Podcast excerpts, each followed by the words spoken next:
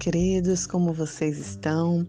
Vamos para mais uma devocional em Provérbios e a família como vai. Hoje nós vamos pensar sobre a educação dos nossos filhos. Afinal, como ela deve ser?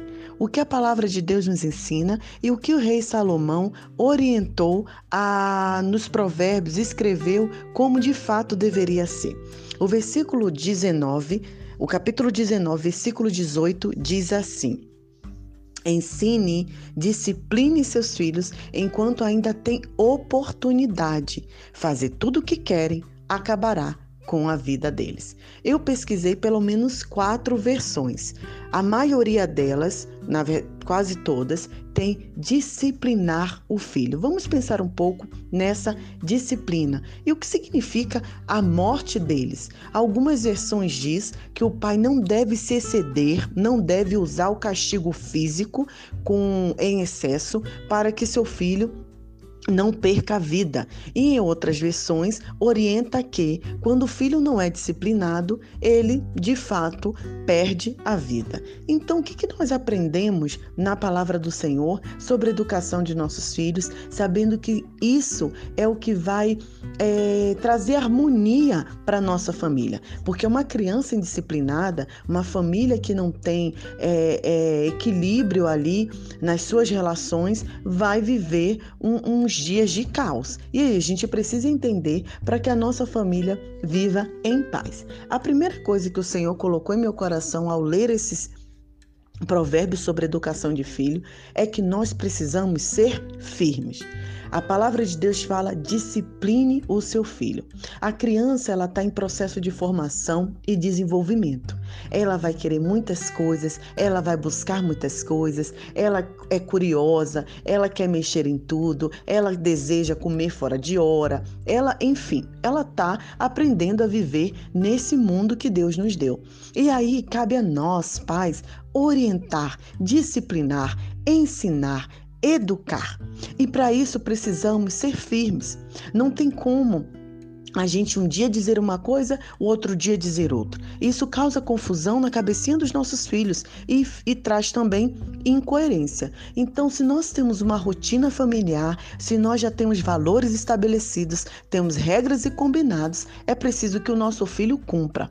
Isso não quer dizer que o nosso filho será um robozinho e será um menininho mais perfeito fazendo tudo o que a gente quer. Querido, controle sobre o filho até é interessante porque aqui em Moçambique quando pede alguém para cuidar, eles não usam a palavra cuidado, eles usam a palavra controle. Então, controla aí criança para mim que eu vou ali. Controla ali, queridos. Esse controle não existe. Ninguém controla ninguém. O que nós devemos fazer é orientar, é ensinar, é disciplinar e respeitar os nossos filhos dentro de suas capacidades cognitivas que ainda está em formação. Mas, irmã, então como assim ser firme? Por exemplo, a gente está em uma situação em que o filho acabou de almoçar. Aqui em casa, às vezes, muitas vezes acontece isso. Acabou de almoçar, mas ele sabe que tem um biscoito recheado ali na, na, na, na no armário, um biscoito doce, e aí ele começa: Mamãe, quero um biscoito, quero um biscoito, filho. Olha só para a rotina. Após o almoço, é horário de comer é, biscoito. Então ele fica refletindo: Não, mas eu quero, eu quero. Olha, mamãe entende que você quer mas agora não é o momento do biscoito. E aí, irmãos, você já sabe o que vai acontecer. Vai começar a choradeira, vai começar muitas vezes o grito, né, e tal. E aí, como que a gente age? Nós vamos abaixar, nós vamos olhar nos olhos da criança e vamos falar: Mamãe entende você, papai entende você, mas o biscoito não é para agora e pronto. Você vai ser firme e a criança vai entendendo que ela precisa respeitar as normas da casa, as normas fora de casa, as normas no templo em todos os lugares que ela tiver. Mas isso não quer dizer que ela não vai chorar e não vai é, reclamar, porque é da criança, ela está em processo de desenvolvimento. A gente também não chora, não reclama e não fica triste quando a gente recebe um não, principalmente de Deus. A nossa criança, do mesmo jeito. Mas a palavra de Deus também me diz um outro aspecto que eu preciso entender: ensinar em todo o tempo. O versículo diz: ensine sempre que tiver oportunidade. Em Deuteronômio 6, a palavra de Deus diz que nós precisamos ensinar a criança quando ela levanta, quando ela vai dormir, quando estiver andando, que a gente precisa pregar ensinos nas tábuas das paredes eh, e nas portas da nossa casa. Está lá em Deuteronômio 6. O que isso significa? Que sempre que tivermos oportunidade, precisamos estar ensinando os valores aos nossos filhos. No Brasil, existe uma tendência muito forte de terceirizar a educação. A escola ensina, a igreja ensina, o tio da van ensina. Eu lembro que o meu pai uma vez fez uma pregação que me marcou muito. No Dia dos Pais, ele falou assim: por mais pais e menos tios né? A gente tira as responsabilidades do pai e tudo é o tio. O tio da, o tio da carrinha, o tio da van, o tio da escola, o tio da igreja, o tio, o tio. Queridos, quem tem que educar nosso filho não, é, não são os tios, somos nós, os pais. Então, sempre que tiver oportunidade, o filho faz alguma coisa, vai lá ensina. E, e aí eu quero já dizer três aspectos como a criança aprende muito rápido. Primeiro, por brincadeira. Segundo, por historinha. E terceiro, por música.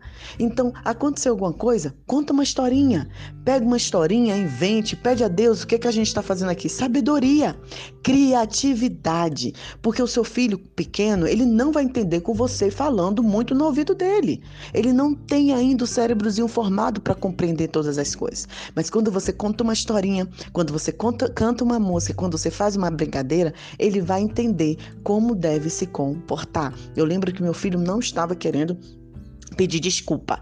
Ele fazia alguma coisa com um amiguinho, machucava ou acontecia algum problema, ele não pedia desculpa. E eu lembro que eu contei a história do leãozinho que não sabia pedir desculpa. E o que, que aconteceu com o leãozinho? Irmãos, agora ele sempre pede desculpa, porque ele aprendeu que assim como o leãozinho, ele precisa pedir desculpa porque é importante e também porque a palavra de Deus orienta. É assim que nós devemos se comportar. Número 3, além de sermos firmes, além de ensinarmos nosso filho em todo o tempo, nós precisamos ser gentil. Como assim, irmão, ser gentil? Tem outro versículo da palavra de Deus que fala assim: Vós, pais, não provoqueis a ira dos vossos filhos. Lembram desse? Efésios 6? A gente só lembra da primeira parte, né? Por quê? precisamos usar os frutos do Espírito. E eu só escolhi três para os irmãos. Primeiro, domínio próprio. Queridos, quem tem crianças precisa ter domínio próprio, precisa ter autocontrole, precisa se respirar, res, respirar, se respeitar, né?